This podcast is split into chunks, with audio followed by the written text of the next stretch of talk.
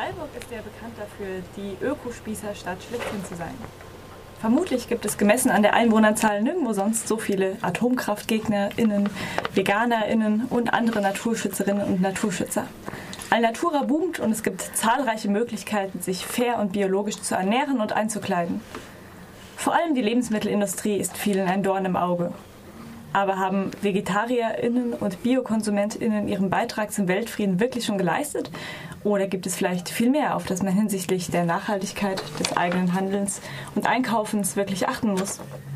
Manchmal ist es gar nicht so leicht, den Überblick darüber zu behalten, wie fair und bio manche Dinge tatsächlich sind. Wir haben heute Alice und Nina von den Foodsavern, beziehungsweise Alice auch von der Freiburger Fokü, Luciano von der Gartenkoop und Uli aus dem Quartiersladen in Vauban in unsere Sendung eingeladen und werden uns nun ein bisschen über die verschiedenen Konzepte alternative Nahrungssuche unterhalten.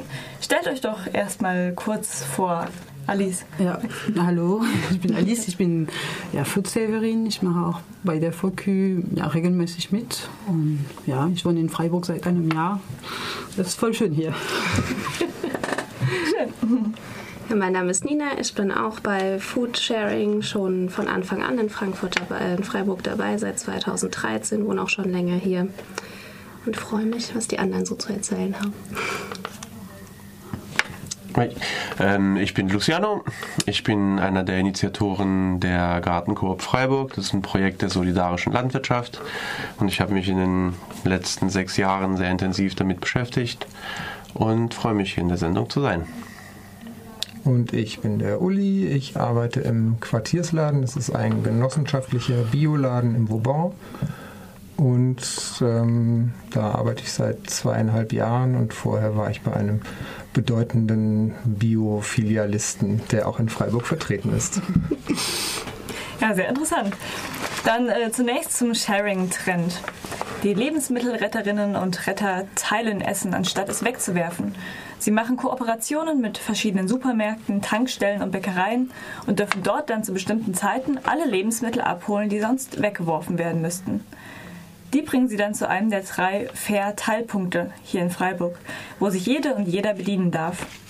Organisiert wird das alles online über die Plattform Foodsharing. Wollt ihr das noch mal kurz ein ähm, bisschen vertiefend vorstellen?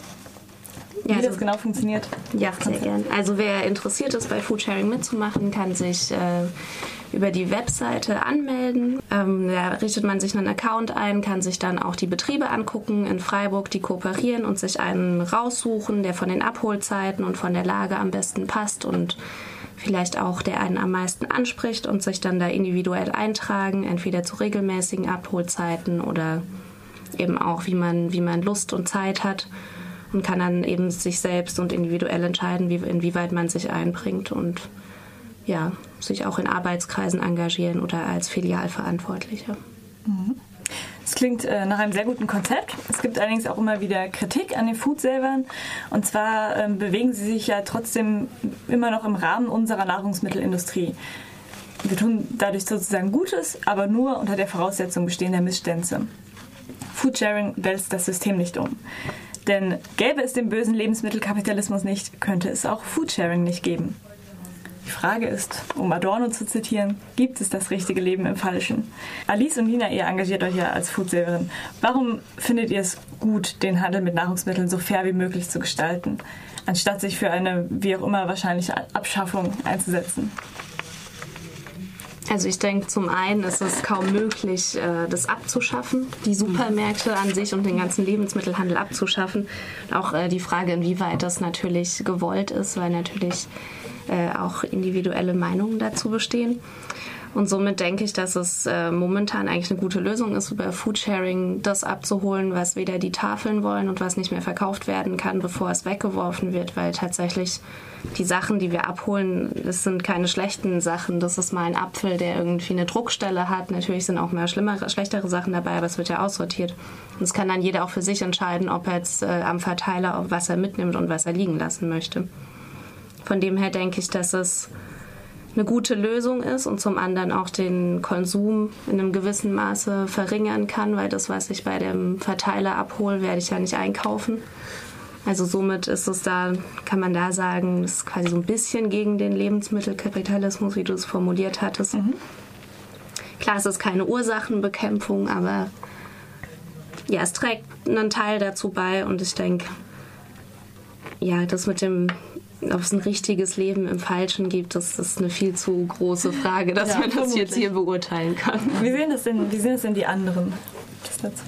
Noch andere Meinungen? Mal ganz kurz kann man sagen, das ist keine Endlösung, aber nur eine Mittellösung. Und vielleicht kann es auch dazu beibringen, dass die Leute mehr bewusst werden, dass so viel weggeschmissen wird und das kann man, dass man vielleicht anders einkaufen gehen kann oder ja.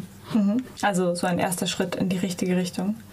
Angeblich kooperieren manche Betriebe gar nicht wirklich aus Überzeugung mit Foodsharing, sondern eher aus Imagegründen, da sie vielleicht die Kundschaft haben, die tendenziell gegen Lebensmittelverschwendung sich einsetzt. Da ist natürlich auch die Frage, wie verlogen ist das vielleicht oder seid ihr einfach in erster Linie froh, dass sie überhaupt mitmachen? Äh, Das stimmt nicht so ganz. Wir, ähm, wir schlagen immer vor, ein, dass sie einen Aufkleber bekommen, wo jetzt geschrieben ist, wir machen mit bei Foodsharing und niemand will es haben, kein Laden. Ah, Und die wollen gar nicht, dass Okay. die Kunden Bescheid wissen, dass sie es machen. Von daher kann man nicht so so, sagen, okay. dass sie es aus Image- Imagegründen machen. Ja. Was könnten denn die Kundinnen und Kunden dagegen haben? Ja, das ist eine gute Frage. Eine gute Frage. Irgendwelche Ideen? Vielleicht, ähm, vielleicht kannst du dazu was sagen, Uli. Dazu habe ich durchaus eine Idee. Also für, ähm, für die Läden ist das natürlich ähm, eine gewisse Drohung, ähm, wenn die Kundschaft mitkriegt, dass man die Ware, die gestern noch im Laden lag, woanders umsonst kriegt. Ja, mhm. Vielleicht zwar mit kleinen Mängeln, aber ähm, da haben die durchaus Angst davor, dass das einen Umsatzrückgang bedeuten könnte, wenn das viele mitkriegen. Okay. Macht es moralisch für euch einen Unterschied, ob man auf diese Art und Weise legal Lebensmittel abholt oder sie zum Beispiel containert, wenn Leute eben illegal Lebensmittel aus Mülltonnen abholen und mitnehmen? Also ich persönlich finde schon, dass es äh, einen Unterschied macht, ohne das jetzt werten zu wollen. Aber es, äh, die Kooperation ist halt auch auf einer auf einer angenehmeren Ebene, weil man weiß, dass der, der Kooperationspartner stimmt dem zu und das ist einfach auch eine nettere Atmosphäre, würde ich jetzt sagen, als wenn ich äh, da illegal meine Lebensmittel mir, mir beschaffe. Ja, von dem her für mich persönlich ist es ein Unterschied und zum anderen ist es auch äh, aus hygienischen Gründen einfach definitiv besser, die Sachen gleich abzuholen, bevor sie erst in der Mülltonne waren und sie dann wieder rausgeholt werden. Aber Zustimmendes Nicken. Ich, ich würde vielleicht auf das Thema zurückkommen, wo du gesagt hast, ähm, der Supermarkt lässt sich nicht überwinden. Ähm, also für, jetzt für meinen Teil würde ich eher sagen, das ist gerade unsere Aufgabe. Also als, als eine Linke oder äh, haben, haben, haben wir ein bisschen so die Herausforderung, wirklich der Lebensmittelindustrie oder der Agrarindustrie zu versuchen, was entgegenzusetzen. Und ähm, auf der einen Seite finde ich äh, den Food-Sharing-Ansatz äh, sehr lobenswert. Ich, ich, ich komme gerade aus einer Klimakonferenz in Köln, wo 350 Leute da waren und wir hatten da auch so Food-Sharing-Essen zur Verfügung. Und ich finde das äh, total klasse, dass äh, sozusagen in unseren Zusammenhänge Leute imstande sind, äh, das zu organisieren, dass es diese Strukturen gibt zur Verteilung und wie Lebensmittel organisiert sozusagen zu containern. Das finde ich sehr gut. Aber ähm, ich finde, dass es wichtig ist, diese Frage zu stellen, ob wir tatsächlich ähm, wirklich was entgegensetzen und, ähm, und nicht nur bloß so ein Anhängsel der Lebensmittelindustrie werden. Das ist, glaube ich, sehr wichtig und im Ansatz eben von unserer Kooperative, der Gartenkorb Freiburg, da gehen wir schon in die Produktionssphäre und da geht es darum, äh, kollektives Eigentum über zum Beispiel eine Gärtnerei oder einen Hof zu haben und äh, die Produktion bedarfsorientiert zu organisieren. In unserem Fall ernähren wir ungefähr 300 Mitglieder, WGs, Familien, so hier in Freiburg und ähm, machen das so eng miteinander verzahnt zwischen äh, Konsumentinnen und Produzentinnen, dass äh, im Prinzip dieser ganze Zwischenhandel und der Supermarkt ähm, nicht mehr so richtig stattfindet. Also es ist eine sehr enge Verbindung und ähm, es kommt auch gar nicht erst zu einem Überfluss oder, oder halt etwa ein Ausschuss, der ist wirklich minimal, der auf dem Hof, das landet dann auf dem Kompost oder so. Aber ähm, es kommt gar nicht erst zu einer Situation, wo äh, Karotten, die halt nicht gerade sind, äh, aussortiert werden oder solche Sachen. Also wir verteilen die komplette Ernte an unsere Mitglieder und ähm, machen das auch noch unabhängig davon ähm, von, von dem Preis. Das heißt, wir teilen uns die Kosten der Landwirtschaft ähm, auf eine solidarische Art und Weise. Es gibt Leute, die ein bisschen mehr zahlen, Leute ein bisschen weniger und ähm, versuchen sozusagen die, die Lebensmittel von dem Begriff der Ware zu entkoppeln. Es geht erstmal nur darum, dass wir gemeinsam die Kosten dieser Aktivität stemmen und uns dann einfach die Produktion, in diesem Fall hauptsächlich Gemüse, ein bisschen Getreide, äh, untereinander dann aufteilen. Man könnte also die, die Gartencoop als eine Art Gegenkonzept oder Ergänzung zu Foodsharing betrachten. Ihr habt äh, auch alle ein, ein, gemeinsames Grundstück, das gemeinsam angebaut wird. Im Moment ist es so, wir pachten nur das Land. Das sind mhm, ungefähr okay. fast neun Hektar Land im, in Tunsel, äh, in der Nähe von Bad Krotzingen, 19 Kilometer ungefähr von Freiburg entfernt. Und ja, wir haben schon, also wir haben die Produktionsmittel alle kollektiviert. Das heißt, alle Mitglieder zahlen, also machen einen Direktkredit mit dem Verein über 400 Euro. Und die Summe an Geld, die da zusammenkommt, die wird dafür benutzt, alle Produktionsmittel zu finanzieren. Sprich Folientunnel, Werkzeug, Bewässerung, Traktoren, äh, Kleidung, was weiß ich, die Sachen. Und ähm, das Gleiche wollen wir ähnlich wie zum Beispiel das Mietshäuser-Syndikat mit Häusern in der Stadt gemacht hat. Analog zu denen möchten wir das Gleiche mit dem Ackerland irgendwann machen. Aber da, da leiten wir quasi den Prozess erstmal erst in die Wege. Also teilt auch ihr ähm, quasi Geld und Arbeit und Ressourcen und versucht dabei die Lebensmittelindustrie zu umgehen, die von den Foodsailern wiederum genutzt wird eigentlich. Ihr haltet ja auch eigene Kühe, hast du mal erwähnt. Mhm. Und äh, es gab wohl nochmal diesen Streit darüber, ob ihr jetzt äh, Tiere selbst züchten oder eben auch gemäß Foodsaver-Argumentation Kühe, alte Kühe aufnehmen wollt, die sonst geschlachtet werden würden. Wie ist denn dieser Streit ausgegangen? Was ähm, würde den Unterschied ausmachen? Also das, es war im zweiten Jahr unserer Kooperative, also 2012, ähm, kam halt die Frage äh, nach der Düngung mit Tieren. Also es ist so in der erstmal grundsätzlich sehen wir es so, die Kontrolle über die eigene Düngung sehen wir als ein wichtiger Bestandteil des Ziels der Ernährungsautonomie, das wir anstreben. Das ist erstmal so der Grundsatz. Und zweitens ist es so, dass in unserem Anbauteam, Gärtnerinnen und Landwirtinnen, ähm, die Integration von Tieren in der Landwirtschaft auch als Teil der Anbauphilosophie angesehen wird. Und ähm, jetzt war es so, dass ähm, verschiedene Leute, die gerade im ersten, zweiten Jahr dabei waren in der Kooperative, dann erstmal nur Kontakt zum Gemüse hatten und sich nicht mit der Frage der Düngung auseinandergesetzt hatten, wobei wir bis dahin auch schon mit äh, Mist äh, gedüngt hatten. Und, ähm, und das Ziel war eigentlich von Anfang an, eine kleine Herde aufzubauen, die ähm, ein Drittel unserer Flächen, die immer unter Gründüngung stehen, äh, immer das Gras abfressen und damit den Boden dann auch fruchtbar machen und dass der Dung, der in den Folientunneln auf den Äckern benutzt wird, im Prinzip auf der Stelle erzeugt wird und nicht von außen irgendwie zugekauft werden muss. Das ist grob das Ziel. Das ist auch nur eine Mutterkuhherde. Wir produzieren also kein Fleisch und keine Milch. Und ähm, und äh, das war erstmal überraschend so für viele Leute, die eher so vegane Überzeugungen haben. Und da hatten halt manche Leute vorgeschlagen, dass wir doch einen Gnadenhof machen sollen. Dass äh, aussortierte Kühe oder Rinder aus der aus dieser Agrarindustrie im Prinzip bei uns halten.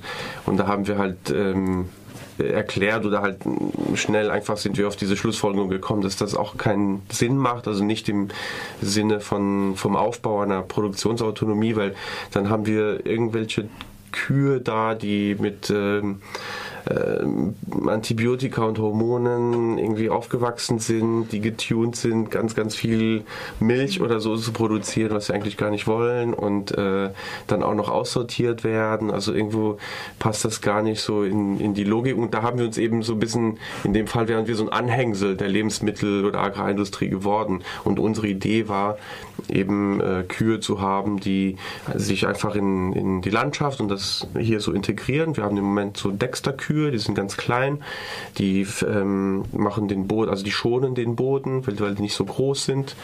Und äh, das ist halt eine kleine Herde, die nach, äh, nach und nach aufgebaut wird und sich dort quasi auch also aufwächst. Was sagen denn die anderen dazu? Weil es ist ja jetzt dann schon so, dass die armen anderen Kühe, die unter der Lebensmittelindustrie leiden, dann vielleicht leider geschlachtet werden müssen, wenn es keinen Gnadenhof gibt. Habt ihr irgendwelche Meinungen dazu, wie man dieses Dilemma am besten löst? Ich denke, es gibt da keine Lösung, weil wie du gerade schon gesagt hast, es ist halt ein ganz anderes Konzept, was dahinter steckt. Und ich finde es auch nachvollziehbar, dass dann halt gesagt wird, wir wollen nicht dieses Anhängsel der, der Nahrungsmittelindustrie haben. Also von dem her ist es quasi nicht miteinander vereinbar. Da muss man halt äh, andere Gnadenhöfe dafür finden. Also quasi entweder oder. Ja. Mhm. Du, hast, du hattest eben schon mal angesprochen, dass sich ähm, viele auch vegan ernähren. Viele Food selber, von denen ich gehört habe, auch freegan. Dabei ging es dann darum, kein Geld in Tierprodukte zu investieren, aber Joghurt, Fleisch oder eben andere Tierprodukte zu essen, wenn sie sie quasi umsonst bekommen, weil es eben sonst weggeworfen werden würde. Ist das jetzt inkonsequent oder eben auch im Rahmen der Nahrungsmittelindustrie eine vertretbare Ernährungsmoral? Ich finde, es ist halt jedem selbst überlassen und ich kann schon die Einstellung verstehen, wenn ich äh, vor mir Joghurt, Fleisch und was weiß ich was habe, was dann sonst weggeworfen wird, dann nehme ich es halt mit, würde ich jetzt persönlich nicht machen, aber ähm, finde ich, kann man nicht beurteilen und jeder darf da selbst entscheiden, wie, was er dafür moralisch vertretbar hält.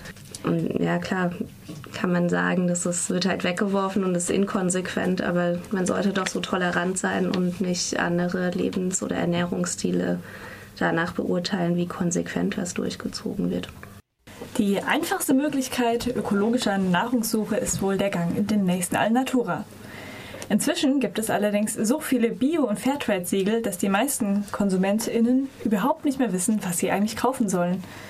Damit kennt sich vermutlich Uli am besten aus. Er arbeitet im Quartiersladen in Vauban. Worauf muss man dann beim Einkauf achten und auf welche Siegel können wir uns heutzutage eigentlich noch verlassen? Also jedes der Produkte, was im Quartiersladen verkauft wird, jedes Lebensmittel trägt zunächst mal das, ähm, das Bio-Siegel. Das war früher dieses sechseckige Bio-Siegel. Ähm, inzwischen ist es abgelöst von diesem europäischen Bio-Siegel. Das ist so ein kleines Rechteck mit so einem stilisierten Blatt aus, ähm, aus kleinen Sternen. Ähm, mhm. Dieses Siegel garantiert, dass die, die Richtlinien der Europäischen Union für Bioprodukte eingehalten werden. Das wird kontrolliert durch eine, ähm, durch eine Ökokontrollstelle, die auch auf dem Produkt angegeben sein muss. Also das bezieht sich auf verpackte Produkte. Ähm, wir führen ausschließlich Produkte, also Lebensmittel, die dieses Zeichen haben. Allerdings geht dieses EU-Bio-Siegel ähm, in manchen Punkten ähm, nicht so weit. Das ist eine Basisanforderung, ähm, die schon ziemlich hoch ist, aber da geht noch deutlich mehr. Ähm, also wenn alle Produkte auf dem Lebensmittelmarkt dieses Siegel erfüllen würden, dann hätten wir eine ganze Menge Probleme weniger. Ähm, aber wir setzen im Quartiersladen verstärkt ähm, auf die sogenannten Anbauverbände. Also die größten davon sind Bioland, Naturland, Demeter. Ähm, da gibt es beim Wein noch äh, Ecovin. Es gibt ähm, verschiedene ähm, kleinere Verbände noch und die haben teilweise deutlich strengere ähm, Richtlinien. also während zum Beispiel beim Biosiegel, ich glaube es sind 60 Zusatzstoffe ähm, erlaubt sind, ähm, sind es bei den Verbänden ähm, nur, ich glaube, paar 20 und bei Demeter sind es ähm, noch weniger. Also wirklich nur ähm, sehr, sehr wenige ausgewählte Zusatzstoffe, die, die aber gesundheitlich unbedenklich sind und die auch in Bioqualität verfügbar sind. Dann gibt es aber doch auch immer wieder diese Siegel, die den Nutzerinnen und Nutzern vorgaukeln sollen, dass sie jetzt irgendwie besonders bio sind und eigentlich gar nicht so viel aussagen. Welche wären das? Da gibt es vor allem in, in Supermärkten äh, alle möglichen Fantasiesiegel. Da steht mhm. dann drauf kontrollierter Anbau oder ähm, was weiß ich, äh, irgendwelche Pseudo-Regionalsiegel, die dann mhm. auch was auch immer suggerieren sollen, dass, es, ähm, dass die Ware von besonders nahe herkommt. Da wird sehr viel ähm, Schindluder mitgetrieben. Ähm, das kann man leider nicht ausschließen in so einer engmaschigen Wirtschaft, aber im Großen und Ganzen ist Bio wirklich Bio. Und wenn man sich dann zusätzlich auf ein Verbandssiegel verlassen kann, dann hat man eine sehr große Sicherheit. Aber äh, andersrum ist es nicht oft auch so, dass diese Bio-Auszeichnungen sehr teuer sind. Äh, man hört immer wieder, dass die Anbieterinnen sich das gar nicht immer leisten können, oder zumindest viele regionale Landwirt, Landwirtinnen und Landwirtinnen nicht, deren Produkte vielleicht allein wegen der räumlichen Nähe hochwertig oder unterstützenswerter sind. Wie, wie ist das dann zu bewerten? Also es ist tatsächlich so, dass die Biozertifizierung nicht ganz billig ist. Das ist insbesondere für kleinere Betriebe ähm, ein recht hoher Aufwand, also sowohl finanziell als auch organisatorisch. Ähm, das kann sein, dass deswegen ähm, Betriebe nicht am ähm, Zertifizierungsverfahren teilnehmen, aber dann können sie ihre Ware halt auch nicht als ähm, biologisch vermarkten. Ähm, für uns im Laden ist klar, wir nehmen, wir verkaufen ausschließlich Bio-Lebensmittel, die also dieses Kontrollverfahren ähm, mitmachen, weil das für uns einfach die einzige Möglichkeit ist, ähm, zu garantieren, dass es wirklich Bio. Es gibt natürlich auch ähm, viele, die entweder sehr nah an Bio oder tatsächlich ähm, nach Bio-Richtlinien wirtschaften, es sich aber nicht zertifizieren lassen. Ähm, da ist dann aber die einzige Möglichkeit, ähm, das nachzuvollziehen, dass man sich den Hof genau anguckt. Da müsste man natürlich auch eine gewisse Sachkenntnis haben ähm, und die entsprechende Zeit dafür. Deswegen ist das für viele Leute relativ unrealistisch. Also der große Vorteil finde ich jetzt vom Kartiersladen, den Uli beschreibt, ist, dass sie selber quasi als Gemeinschaft auch beschließen können, was für Kriterien wichtig sind und welche Produkte sie irgendwie nehmen. Ähm, ich glaube, das große Problem allgemein auf dem Markt gerade ist, dass äh, etwas wie ein Biosiegel oder gerade dieses EG Bio mir nichts darüber aussagt, wie, wie weit ein Produkt gereist ist, äh, in welchen Bedingungen es hergestellt wurde, welche Arbeitsverhältnisse dahinter stecken, wie viel Energie Energieaufwand, äh, in welcher Saison und so weiter und so weiter. Und das sind eben Kriterien, die, denke ich, in unserer Bewegung äh, zunehmend an Bedeutung gewinnen und wo wir sozusagen ansetzen. Und das Schlimme, was jetzt aus deutscher Perspektive ist, gerade, dass äh, Bio halt zunehmend in diese Mitte der Gesellschaft angekommen ist und, und im Prinzip schon in Richtung konventionell geht. Mhm. Ähm, und äh, es gibt halt Discounter-Bio mittlerweile. Ne? Ja. Du kannst in diesen großen Discountern. Hier in Deutschland findest du auch zig äh, Bio-Produkte und die nach der gleichen Logik äh, funktionieren. Wenn es dann irgendwie billiger ist, ähm, was weiß ich, Tomaten aus, äh, Biotomaten aus äh, Südspanien oder so zu importieren, weil da ähm, ausgebeutete Migrantinnen äh, dran arbeiten für wenig Geld, dann nimmt man halt die. Und äh, das ist halt diese Handelslogik, die, die wird halt nicht durch den Siegel hinterfragt. Und im Moment hast du eine Situation in Deutschland, die sich halt zunehmend verschärft, weil die hiesigen Produzenten, Produzentinnen, also die Höfe, die Biohöfe schließen. Ich glaube, letztes Jahr waren es ungefähr 600 Höfe. Und ähm, es ist halt eben oft so, dass, äh, dass, die, dass der Grund dafür, oder ein Grund dafür ist, dass die halt nicht mehr so richtig konkurrenzfähig sind. Ne? Dann sind die Bioprodukte aus dem Ausland dann billiger und entweder lohnt sich dieser Aufwand nicht und dann gehen sie zurück zum konventionellen oder sie hören ganz auf oder sie konzentrieren sich. Das heißt, du hast Bio, kann heute ein Hof sein mit mehrere hundert Hektar und wo nur äh, zwei, drei äh, äh, Kulturen drauf wachsen. Das ist dann auch heute Bio. Ja. Aber dann ist Bio gar nicht immer gleich Bio, oder? Das ist absolut richtig. Bio ist nicht gleich Bio. Deswegen ähm, versuchen wir im Quartiersladen auch ähm, die, den Großteil der Ware ähm, aus Strukturen zu bekommen, die uns bekannt sind. Es stößt natürlich an gewisse Grenzen, weil einfach äh, jetzt zum Beispiel im April ähm, es viele Kulturen nicht mehr hat, weil sie nicht so lange lagerfähig sind oder einfach nicht so lange reichen. und viele Kulturen einfach noch nicht nachgewachsen sind. Es gibt schlichtweg momentan keine deutschen Tomaten. Die Leute wollen aber trotzdem Tomaten kaufen. Also haben wir auch ähm, spanische Tomaten. Ähm, aber sobald es ähm, Tomaten von hier gibt, verkaufen wir Tomaten von hier. Und zwar in ziemlich großer Vielfalt. Ähm, und wir machen da auch keinen Preisdruck auf die jeweiligen Erzeugerinnen, sondern ähm, bezahlen ihnen das, ähm, was sie gerne dafür hätten. Aber klar, wir, also vielleicht könnte man sagen, wir müssten da super streng sein, aber andererseits, ähm, also ich kenne ja unsere Kundschaft ziemlich gut und die kaufen natürlich auch woanders ein. Also manche ja. tatsächlich nur bei uns, aber viele auch ähm, bei anderen Läden. Ähm, und dann kaufen sie es halt woanders. Also wenn, wenn wir es ihnen verkaufen, das geht nicht nur um unseren Umsatz, sondern es geht auch darum, dass wir ähm, über unseren Großhändler äh, wenigstens noch ähm, einen Einblick darin haben, wo die Ware herkommt, weil unser Großhändler sich auch ähm, sehr dafür engagiert, ähm, dass die Ware unter ähm, unter fairen Arbeitsbedingungen gewonnen wird. Das heißt nicht, dass, ähm, dass es bei uns nicht auch äh, Tomaten aus Südspanien gibt, äh, wo migrantische Arbeitskräfte ausgebeutet würden. Das ist allerdings extrem schwierig zu vermeiden bei, ähm, bei Gemüse. Aber du meinst, dass man auch da nochmal einen Unterschied machen muss, was die, was die Maßstäbe oder die Ansprüche angeht? Ähm, bei Biogemüse ähm, gibt es wirklich massive Unterschiede zwischen dem, was große Discounter verkaufen und das, was wir über unseren Großhändler beziehen. Deshalb wäre ja die nächste Frage, wenn man jetzt auf das, äh, eben auf das Konzept Gartenkorb setzen würde, nehme ich an, würdet ihr sagen, dann isst man halt im April keine Tomaten, wenn es noch keine gibt in Deutschland? Also bei uns werden Tomaten, die kommen dann jetzt in den Tunnel und äh, die gibt es so Ende Juni, Anfang Juli, Anfang Juli. Ja.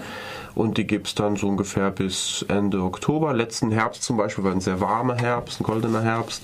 Dann gab es die noch im, mhm. im Anfang November gab es auch noch Tomaten. Und die allerletzte Ernte, das sind dann die grünen Tomaten. Und da wissen auch unsere Mitglieder, dass man die noch lagern kann zu Hause, dass die dann nachreifen. Und danach war es das. Also dann kann man natürlich noch, äh, also wenn es ein, eine hohe Produktion im, im Sommer gibt, kann man halt so, also ich habe mir zum Beispiel so, so Ratatouille-Sachen eingekocht und habe dann im Winter so ein, so ein Glas dann mal richtig ah, ja. genossen oder so. Aber ich, ich freue mich tatsächlich auf die Tomaten jetzt dann im, Freut im Juli erst. Drauf. Ja, die Frage ist halt allerdings, ähm, kann dieses Konzept denn wirklich auch die große weite Welt ernähren? Oder funktioniert das wirklich nur in einem kleinen Kreis wie der Gartenkorb, wo sich jeder kennt? Oder würde die Lebensmittelindustrie sich dadurch ersetzen lassen können? Das ist eine schwere Diskussion. Ich denke auf jeden Fall, dass die, die, das Konzept solidarische Landwirtschaft sich viel stärker noch ausweiten lässt äh, in unserer Region. Aber ich denke für sowas wie eine Ernährungswende oder irgendwie so eine Vision von, äh, wir machen irgendwie äh, eine zukunftsfähige Landwirtschaft in unserer Region und versorgen irgendwie zum Beispiel eine Stadt wie Freiburg und Region mit lauter Höfen, die hier ähm, in der Region sind und äh, kurze Wege und so weiter und so weiter, dass sowas erstmal so ein Ziel sein kann und dass das erstmal eine vielfältige Bewegung sein könnte, wo solidarische Landwirtschaft nur ein Ansatz wäre von mehreren ähm, ich glaube, diese Vielfalt wird irgendwie notwendig sein. Aber ich denke auf jeden Fall, dass da viel mehr drinsteckt. Was die ganzen Biomarken angeht, ähm, könnte man ja denken, dass gute Ware nun mal seinen Preis hat. Allerdings muss ähm, gutes Essen nicht unbedingt immer so teuer sein. Stichwort Schnippelparty. Die Freiburger Fokhüs kochen jede Woche gegen Spende ein großes Essen für alle, die kommen wollen. Alle zwei Wochen in der KTS und alle zwei Wochen in der Susi. Ja, ungefähr ist es genau. so. Alice, du bist ja tatsächlich auch Köchin und machst Kuchen für das Strandcafé und bist eben auch in der Fokü sehr engagiert. Was für eine Bedeutung haben denn das gemeinsame Kochen und Essen in einem alternativen Lebensstil? Warum glaubst du, dass auch das wichtig ist und dazugehört? Ich finde, dass die Volksküche eine sehr wichtige so Bedeutung hat, besonders auf die soziale Ebene. So, das, es, es ist sehr gut, um die Leute zusammen, zusammenzubringen. Ähm, es ist echt lustig zu sehen, welche Leute kommen, um zu kochen und, zu, und auch um zu essen. Ganz verschiedene Leute mit ganz verschiedenen Wunschstilen. So, äh, es gibt Leute, die in einem Wohnprojekt wohnen, wo, wie auf die Susi. Es gibt andere, die einfach auf die Straße wohnen und die kommen da, um mitzukochen und auch andere Leute zu treffen. Leute, die ganz konventionell leben und ja, es ist eine bunte Mischung und ich finde, das ist das Wichtigste, dass alle, alle sich da treffen können, ohne Grenze.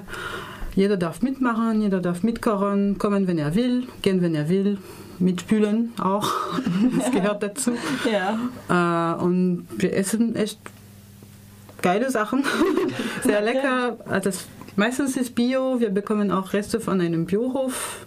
Ähm, das Pilo, Piloveri Biohof, die nicht verkauft werden können.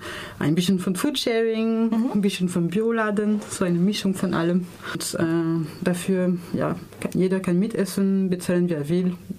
Äh, entweder nichts oder 20 Euro. Und es ist, wir sagen immer, zwischen 1 und 4 Euro ist der Preiswert. Und ja, es macht Spaß. Also richtet sich das Angebot sowohl an Leute, die sich vielleicht sonst wirklich kein Abendessen leisten können, als auch an Leute, die einfach von dem Konzept überzeugt sind oder auch an welche, die jetzt eher einen spaßigen Abend verbringen wollen. Ja, alle. Es gibt wirklich alle, die vorbeikommen. Wie viele Menschen kommen denn da äh, durchschnittlich ungefähr an einem Abend? 50 bis 100 Leute kommen, ja. 50 bis 100 Leute? Ja, in auf die das Susi ist es schon oft so. Ja. Ja, okay. Und kocht ihr eigentlich auch hauptsächlich vegan? Und wenn ja, warum? Damit, äh, ja, wir kochen vegan. Ähm, wirklich, ja, fast meistens. Meistens, manchmal gibt es ein vegetarisches Essen mit ein bisschen Sahne, aber sonst ist das wirklich vegan. Ähm, ja, der Ziel ist, dass jeder mitessen kann. Und auch wenn jemand Probleme mit Gluten hat, dann kann derjenige einfach im Voraus sich melden und dann planen wir auch ein Essen für die Person. Das soll wirklich für alle sein. Das heißt, ihr findet da den, so den kleinsten gemeinsamen Nenner. Ja. Dann danke ich euch allen vier dafür, dass ihr da wart und für das konstruktive Gespräch.